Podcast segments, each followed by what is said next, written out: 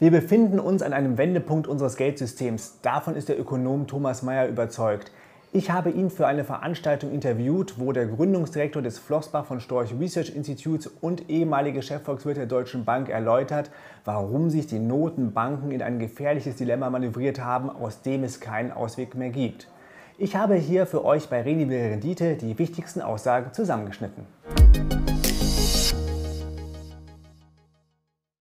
Ich äh, zeige hier einfach mal kurz eine Folie von äh, Isabel Schnabel. Das ist aus einer Präsentation, die sie vor gar nicht langer Zeit äh, ähm, äh gehalten hat. Also sind halt hier ihre Originalfolien. Wenn man hier auf Seite 8 schaut, da sieht man, äh, dass die EZB sagt, ja, es wird einen Anstieg geben. Das ist, hier die äh, blaue Linie. Mhm. Aber es ist halt nur temporär und im Jahr so Mitte 2022, da sind wir wieder bei so 1,5 Prozent, also ungefähr der Wert, den wir auch schon so die letzten Jahre so mehr oder weniger hatten. Das klingt also bei der EZB gar nicht so dramatisch. Wieso, äh, wie kommen Sie zu dieser ganz äh, unterschiedlichen ähm, ähm äh, mhm. Einschätzung, dass es diesmal also doch weiter steigen wird ja. halt wieder nach diesem Peak, den wir haben, der auch teilweise durch also Sonderfaktoren mhm. äh, zurück, äh, auf, für, auf Sonderfaktoren äh, zurückzuführen ist, also diese, diese große Nachfrageboom mhm. nach dieser Corona-Krise und so weiter,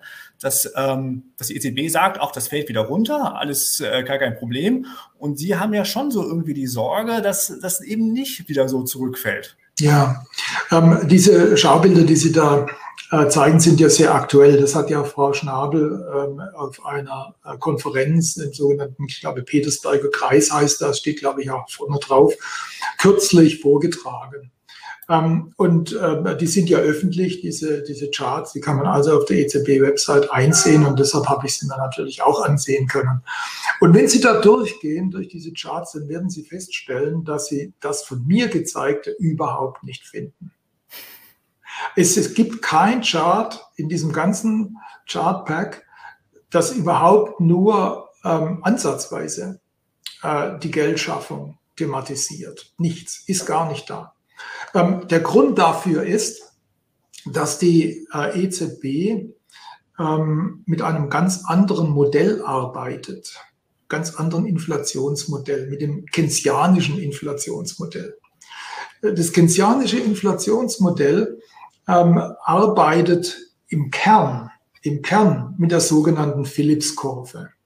Das heißt also, die Phillips-Kurve setzt in Beziehung ähm, Arbeitslosigkeit und Lohninflation, aus der dann Preisinflation abgeleitet wird. Und dieses Phillips-Kurven-Modell hat sich in der ähm, ökonomischen Wissenschaft, kann man sagen, die jetzt sehr stark natürlich von, von, von, von dem äh, neukensianischen Modell bestimmt wird, in der ökonomischen Wissenschaft eingebürgert, ähm, hat sich auch ähm, in den Zentralbanken eingebürgert und ich würde sagen, das wirkt auch ganz gut. Diese, diese Überlegungen, die wirken eigentlich auch ganz gut zeitweilig. zeitweilig, aber halt, aber halt nicht immer. Ähm, seit der Finanzkrise ähm, funktioniert das nicht mehr.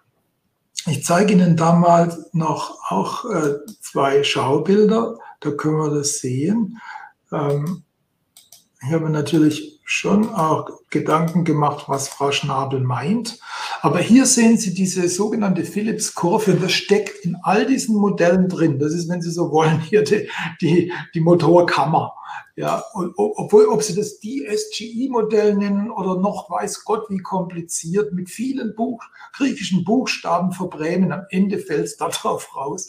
Und da sehen Sie hier die Arbeitslosenrate und hier sehen Sie die Kerninflationsrate für die USA in diesem äh, Scatterplot Plot hier für äh, die Zeit nach der Finanzkrise.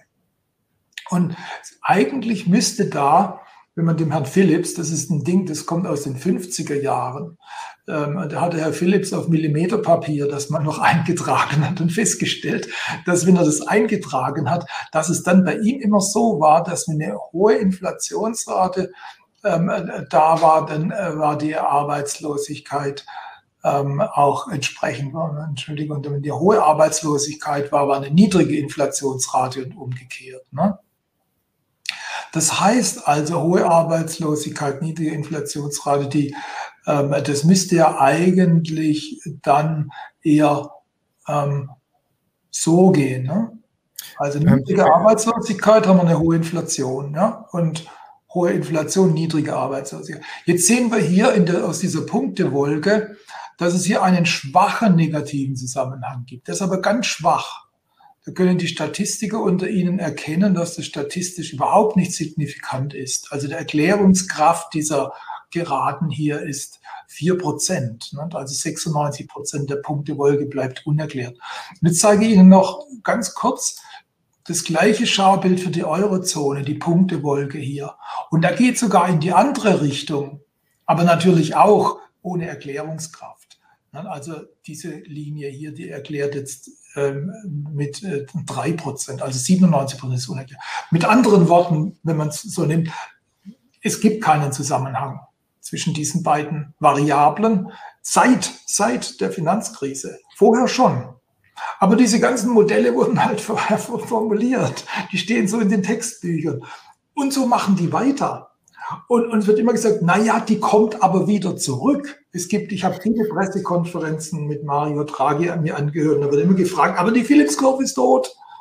Ja, die kommt doch wieder zurück. Ja die kommt, bisher ist sie nicht wieder zurückgekommen. Was jetzt aber zurückkommt, und das finde ich so spannend, ja, das ist das, was wir halt vorher gesehen haben. Das ist im Grunde genommen die alte Quantitätstheorie. also, also was Sie sagen, heißt, die EZB macht ihre Geldpolitik auf Basis von ungeeigneten Modellen. Ja, ja, leider.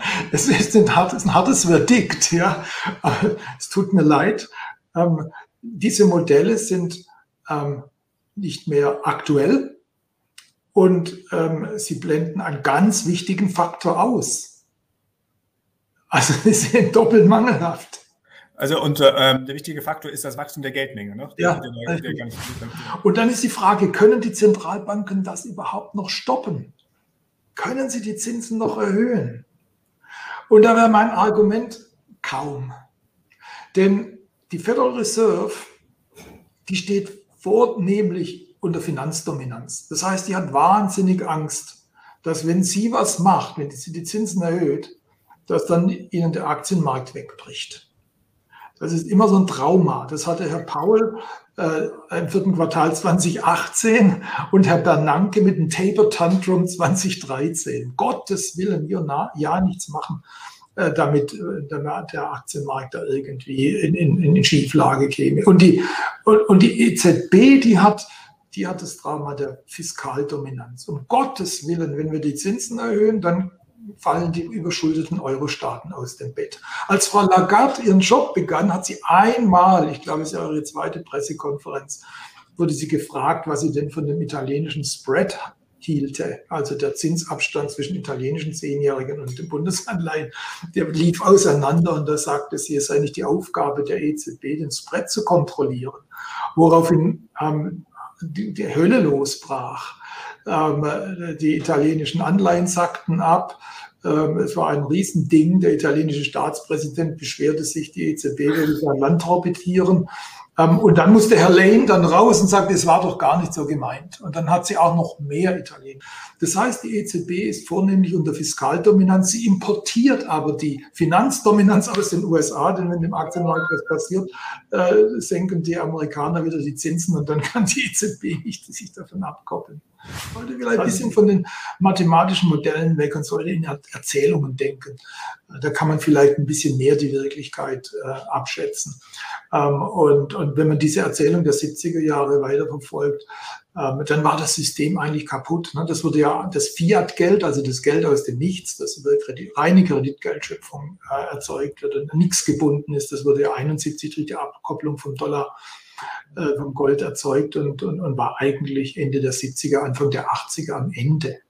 Und dann kam Paul Volcker und hat es nochmal gerettet mit einer Fed Funds Rate von 22 Prozent. Das muss man sich mal auf der Zunge zergehen lassen. Das konnte man damals noch machen. Ja, da waren die Aktienmärkte noch nicht so gigantisch in ihrem Einfluss. Und da war ähm, auch die Staatsverschuldung noch nicht so hoch. Ähm, die Rechenadministration konnte mit solchen Zinsen leben. Das, das Wahnsinn, was man da hatte. Ich bin 1983 in die USA gekommen und wollte mir da dann relativ, äh, würde mir kurz später ein Eigenheim kaufen. Da habe ich mir äh, so ein kleines Büchlein besorgt. Damals hatte man ja nicht so viel Computer und da hatte man so Tabellen, ja, wo man ablesen konnte, was ist die monatliche Belastung, äh, was die Zinsen angeht. Und dieses Büchchen, das hat heute noch einen Ehrenplatz auf meinem äh, Bücherschrank. Der, fang, der fängt der Hypothekenzins bei 8% an und hört bei 22% auf. Drunter gab es gar nichts. Weniger als 8 da dachten die wohl, das lohnt sich nicht, das zu drucken, die Tabellen. Das, damit konnte man umgehen, das geht halt mehr. Genau, weil einfach die Verschuldung der Staaten so hoch, die Verschuldung der Unternehmen ist so hoch. Unsere Abhängigkeit ähm, von den Finanzmärkten, in die wir uns hinein haben treiben lassen durch diese fortgesetzte Niedrigzinspolitik, zehn Jahre Niedrigzinspolitik. Das hat zwar in diesen zehn Jahren keine, Vermögens, äh, keine Verbraucherpreisinflation produziert, aber enorme Vermögenspreisinflation, die ja jetzt jeder spürt. Wenn wir über die Inflationsrate sprechen, müssen wir natürlich auch darüber sprechen, wie misst man die Inflationsrate. Ja. Ähm, ähm, da äh, da gibt es ja auch, ähm, wie, für wie repräsentativ oder für wie aussagekräftig halten Sie die offizielle, ähm, die offizielle ähm, Teuerungsrate? Also diese Inflationsrate ist ein wenig aussagekräftiges Konstrukt. Äh, man kann die von zwei Seiten her kritisieren. Äh, die erste Seite ist eher technisch. Aber die ist auch berechtigt. Wenn Sie also innerhalb dieses, dieses Systems denken, was wir aufgestellt haben, ähm, der Inflationsmessung, dann gibt es die berechtigte technische Kritik, dass wir erstens ähm, die ähm, Wohnkosten nicht richtig berücksichtigen im äh, sogenannten harmonisierten Verbraucherpreisindex. Da haben wir zwar Mieten drin, aber wir haben nicht das, was die Amerikaner Owner-Occupied Housing Costs nennen, also das die Kosten des, der, des Eigenheims. Und ähm, äh, das sind so eine Art Alternativkosten. Die steigen natürlich, wenn die Hauspreise steigen. Ja, denn dann, dann, dann verzehren sie ein sehr hochpreisiges Gut. Also die Alternativkosten sind so relativ, relativ hoch, also was sie damit machen können. Und dann gibt es aber noch, ah ja, und dann gibt es den zweiten technischen ähm, äh, Grund, dass Qualitätsverbesserungen berücksichtigt werden, aber Qualitätsverschlechterungen nicht. Das ist eine sehr asymmetrische Sache. Manche denken ja, also vielleicht wäre doch äh, hier in unserer Welt ein bisschen Anpassung für Qualitätsverschlechterung auch nötig bei den, bei den Preisen. Das ist technisch. Jetzt gibt es aber noch eine grundsätzliche Kritik, die mir eigentlich äh, eher nahe liegt. Und das ist, dass man halt, äh, dass dieser, dass das ein ganz künstliches, enorm künstliches ähm, Mess, Messlatte für, für, für, für Preisstabilität ist, weil man da annimmt, äh, es gäbe sowas wie einen repräsentativen Konsumenten. Der, der verbraucht praktisch jeden Monat alles. Der kauft sich jeden Monat ein Stück Auto, ein Stück äh, Seife, Lebensmittel, ein Stück Waschmaschine, ein Stück Fernsehapparat, alles. Ja, das ist natürlich eine komplett fiktive, fiktive Person wir haben ja eine ganz andere Vorstellung von Inflation. Wenn ich im Auto wenn ich, wenn ich ein neues Auto brauche, ist die, natürlich die Inflation für, für Autos für mich wichtig. Ja. Dann kann ich sie fünf oder zehn Jahre, je nachdem, wie lange ich sowas halte, vergessen. Also insofern ist das sowieso ein großes Konstrukt. Und ich denke eigentlich, dass man Preisstabilität eher altmodisch äh, definieren sollte als ähm, ähm, angemessene Ausweitung des Geldes. Sie hat jetzt ja gerade ja gesagt, das Inflationsziel ist, äh, die ähm, Inflationsmessung ist nicht angemessen. Dann haben wir das, das Inflationsziel der Notenbanken knapp unter zwei Prozent, wobei die jetzt ja auch anfangen, dort rumzudoktern. Wahrscheinlich, um halt eben höhere Inflationsraten äh, zu recht, äh, rechtfertigen zu können. Da ist ja ein wichtiges ja. Argument. Die Inflation war viele Jahre lang unter unserem Ziel. Jetzt macht es nichts, dass sie halt ein paar Jahre drüber ist. Auch da äh, äh, macht das Sinn? Das, ist doch ja, das kommt, kommt, aus einer ganz bestimmten Denkrichtung. Äh, die Bundesbank hatte ja auch ähm, immer über 2% Inflation geredet. Ne? Aber die Bundesbank sagte, das ist die unvermeidliche Inflationsrate. Ne? Ich kann das halt nicht so hinkriegen, wie man es gerne hätte. Äh, sie liest da viel Unsicherheit zu. Ne? Das ist so wie ein, ein, ein Reiseveranstalter, der sagt, also ähm, äh, ich, ich, organisiere, ich organisiere für Sie eine Reise in den Süden. Da ist das Wetter eigentlich schön, aber ich kann nicht garantieren, dass es nicht auch mal regnet. Also die hat es, die Bundesbank hat es so gemacht. Jetzt kommt die EZB her und hat schon unter Draghi ähm, diese Umdefinition von less than, weniger als zwei Prozent, hin zu dieser Definition ähm, äh, weniger als, aber nahe bei zwei. Das kommt jetzt also schon hier in eine gezielte Geldentwertung rein. Ja. Und jetzt geht man ja wohl her und wird, ich vermute mal, zumindest habe ich da einige Äußerungen dahingehend gehört, dass man dann, äh, so ähnlich wie die Federal Reserve, das symmetrisch macht. Man sagt also, wir wollen im Schnitt eine zweiprozentige Geldentwertung haben. Ja. Wir wollen die Kaufkraft des Geldes pro Jahr um zwei Prozent verschlechtern, gezielt, ja, gezielt. Und das kommt natürlich auch aus einer Denkweise, ähm, die, die, die, die, die gar nicht da war, als man die europäischen Verträge und die Statuten der EZB gemacht hat. Diese Denkweise ist auch eine lange Geschichte, äh, Theoriegeschichte, ich ja so zurück auf Silvio Gesell, ähm, einen ähm, äh, deutschstämmigen Kaufmann, Finanztheoretiker, und Politiker, der war sogar mal in der Münchner Räterepublik 1919 in Bayern äh, Minister. Ähm, dieser Gesell, der hat ja gesagt, das Geld, das Geld muss, der Geldwert muss schwinden, Schwundgeld, ja, Schwundgeld. Also ihm ging es darum, ähm, dass man den Konsum ankurbelt ähm, Wachstum, das war eigentlich eher, heute würde man sagen, das ist ein Postwachstumsökonom. Er wollte kein Wachstum haben. Er wollte, dass das Geld schwindet, sodass die Leute das immer schön ausgeben, nichts sparen. Geld muss rosten, hat er mal gesagt. Ähm, und der Zins, hat er gemeint, würde sich dann ähm, von selbst äh, auf Null hin einstellen. Keynes hat bei ihm Anleihen genommen. Er fand den ja ganz spannend, interessant und hat aber dann aus seinen Ideen heraus eine, eine Unterkonsumptionstheorie entwickelt für die Depression ne, von, äh, in den frühen 30er Jahren. Die General Theory von Keynes erschien ja 36 und war im Grunde genommen inspiriert von dieser Zeit. Und, und Keynes hat sich daran abgearbeitet, dass es da einen Konsummangel gab. Und da kam er mit seinen ganzen ähm, äh, Demand Management äh, äh, Rezepte. Er war der Erfinder der Makroökonomie. Und er hat ja eigentlich für diese Situation, die haben die ja richtig analysiert und hat gute, äh, gute Rezepte hervorgebracht. Aber man muss ihm eins vorwerfen. Ähm, er war wirklich ein Schlawiner, denn er hat seine Theorie General Theory genannt, allgemeine Theorie. Er hätte sie Special Theory nennen müssen, für diesen speziellen Fall angemessen. Und jetzt kommen alle die Leute daher und wenden Keynes, das, der Großmeister Theorie, pauschal an. Ja? Und jetzt hat sich, wenn Sie sich das anschauen, die, die Gesell, also Silvio Gesellsche Idee des Schwundgelds und des Nullzinses, das machen wir jetzt. Ja? Das machen wir. Es ist grotesk, eigentlich ist es grotesk. Diese Theorie, die kümmert sich nicht um Sparen zur Kapitalbildung, ja, die, Unterne die Unternehmen dann nutzen können, um, um Ersparnisse, die Unternehmen nutzen können, um Kapital zu bilden und damit Wachstum zu erzeugen. Kommt dort nicht vor.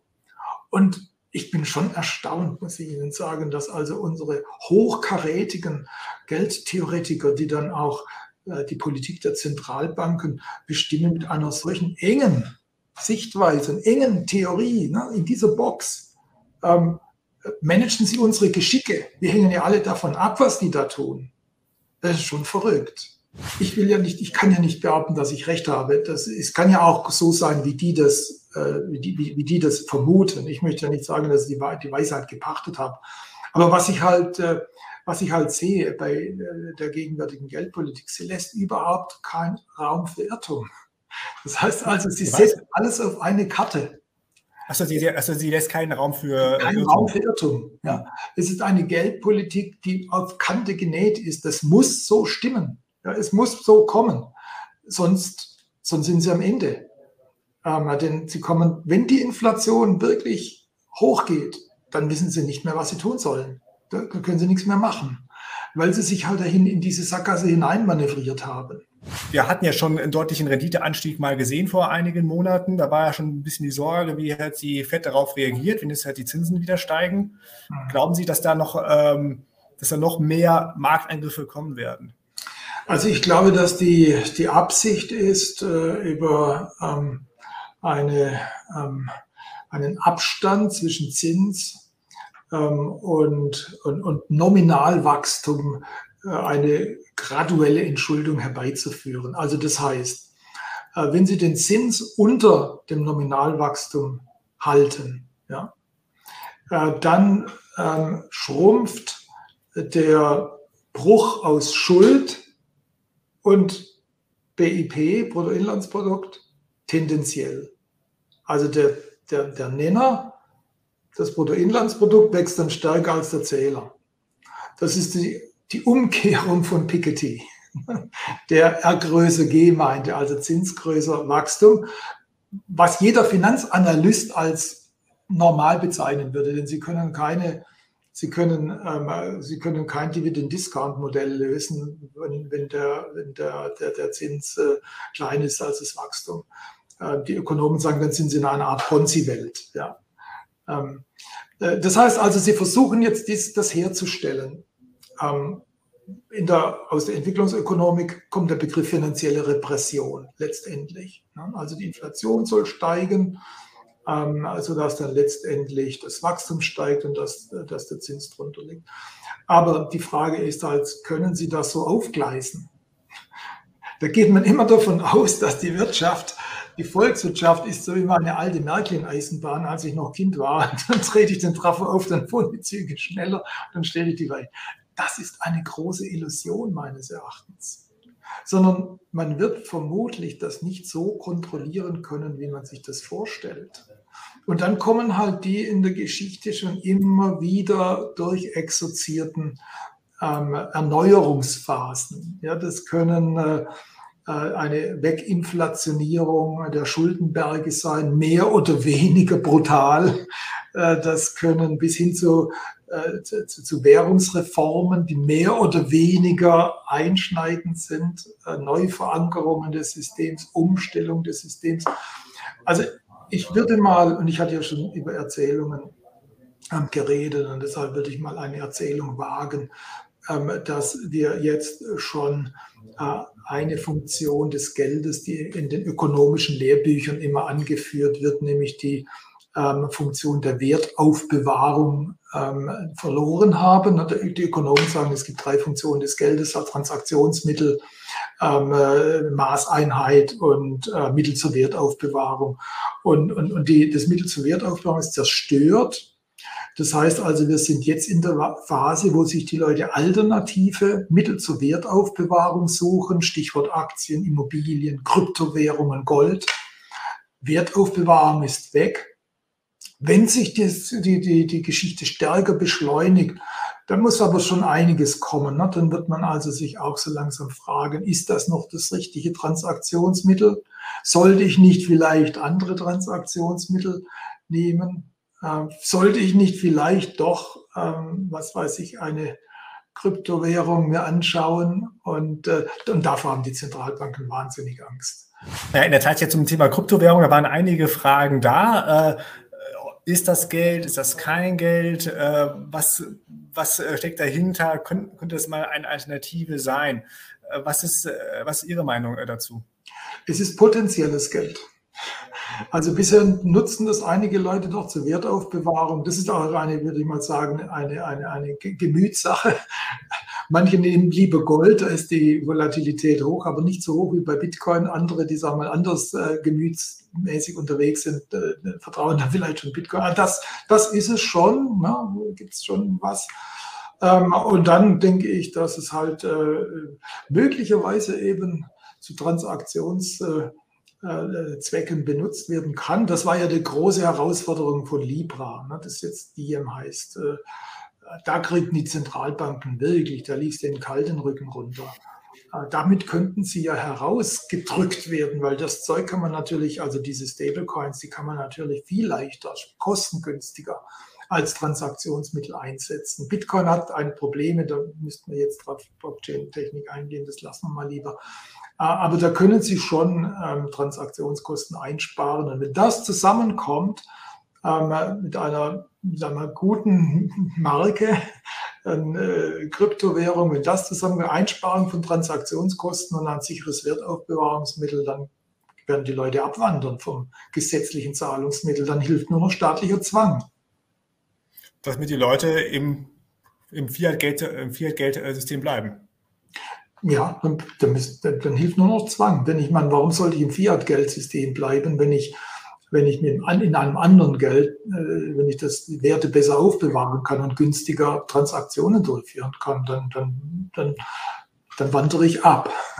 Axel fragt, haben Sie eine Vision für ein anderes Geldsystem, also dezentral über Kryptos, goldgedeckte Währungen oder, oder andere? Meine Vision wäre eigentlich Geldwettbewerb. Ja, das hatte Friedrich von Hayek schon in den 70er Jahren mal eingeführt. Da wurde ausgelacht, wie soll denn das gehen, wenn Leute da mit ihren äh, Geldbeuteln da rumlaufen, mit vielen verschiedenen Münzen und Scheinen und so weiter.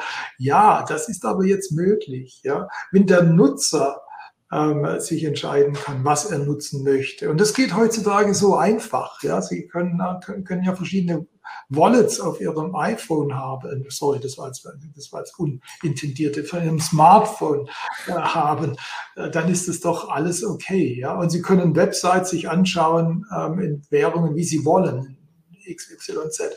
Also ich glaube, Währungswettbewerb wäre sehr äh, für den ähm, Verbraucher, für den Bürger gut. Dann, denn dann würden eigentlich diejenigen eingehegt, die Geld nutzen, um Politik zu machen. Meines Erachtens sollte das Geld für den Nutzer, für den Bürger da sein und nicht ähm, für den Politiker.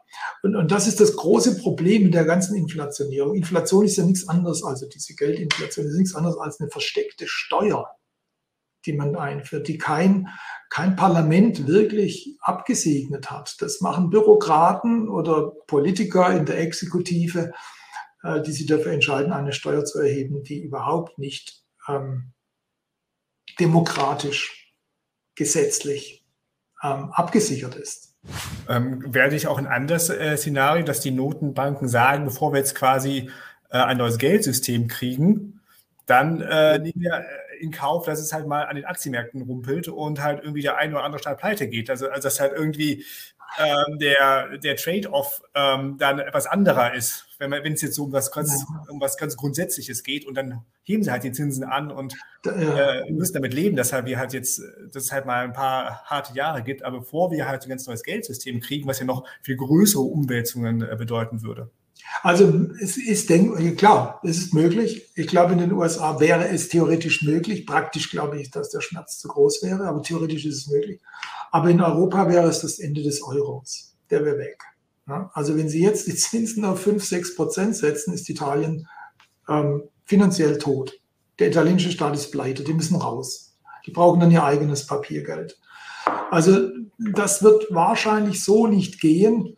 Ähm, ich hatte ja da in diesem äh, schönen Buch, das wir jetzt nachher bewerben, äh, so meine Verzeihung, ich verzeihe, bitte um Verzeihung an, an, an, die Hörer, aber es liegt an einem Autor natürlich immer dran, dass, seine Ideen auch hier äh, verbreitet werden.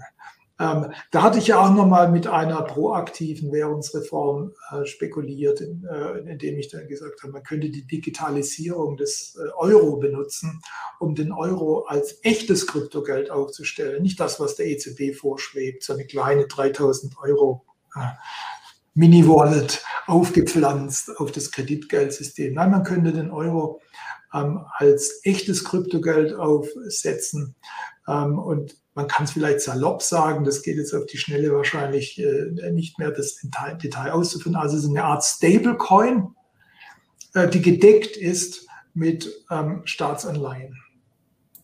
Ähm, aber dann, äh, das ist jetzt auch nicht, ich sage nur Stichworte für die, die dabei sind, das wäre sozusagen die Kombination der Digitalisierung des Euros mit dem Chicago-Plan. Das ist jetzt nur für Insider verständlich, aber Sie könnten dann einen Teil der Staatsanleihen rausnehmen aus dem Markt als Deckungsstock für den digitalen Euro nehmen, der wie ein Stablecoin aufgebaut wäre. Und damit könnten Sie ein ähm, Nicht-Kreditgeld, ein Stablecoin schaffen den äh, Euro und gleichzeitig die, ähm, einen erheblichen Teil der Staatsschuld aus dem Markt nehmen. Wenn Sie das durchrechnen, steht auch da drin, bleiben etwa noch, noch ungefähr so äh, 40 bis 50 Prozent des BIP an Staatsschuld der Euro-Staaten im Markt. Die andere beinahe Hälfte wäre weg, wäre sozusagen Deckungsstock ähm, für den Krypto-Euro. Aber das wird nicht kommen, weil da gibt es zu viele Interessen, die dagegen sind. Ja, und deshalb ähm, ist wahrscheinlich mein Referenzszenario eher das Ausbluten des Kreditgelds. Das heißt, wir stehen gerade an einem sehr entscheidenden Punkt der Währungsgeschichte sozusagen. Ja, das gibt es immer wieder.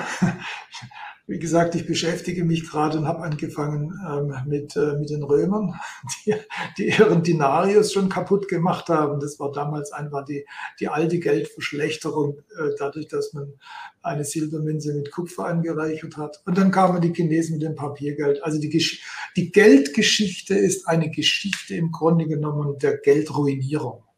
Gut, und diesmal sind wir halt die Zeitgenossen leider. Das liegt nicht in der, in der Vergangenheit. Wir müssen halt mal gucken, was. Aber es wird halt spannend. Das ist eine spannende Zeit für jeden Ökonomen, hochspannend. Ja, als, als, als Anleger, Sparer, weiß ich. Nee, da wird man natürlich ein bisschen gestresst.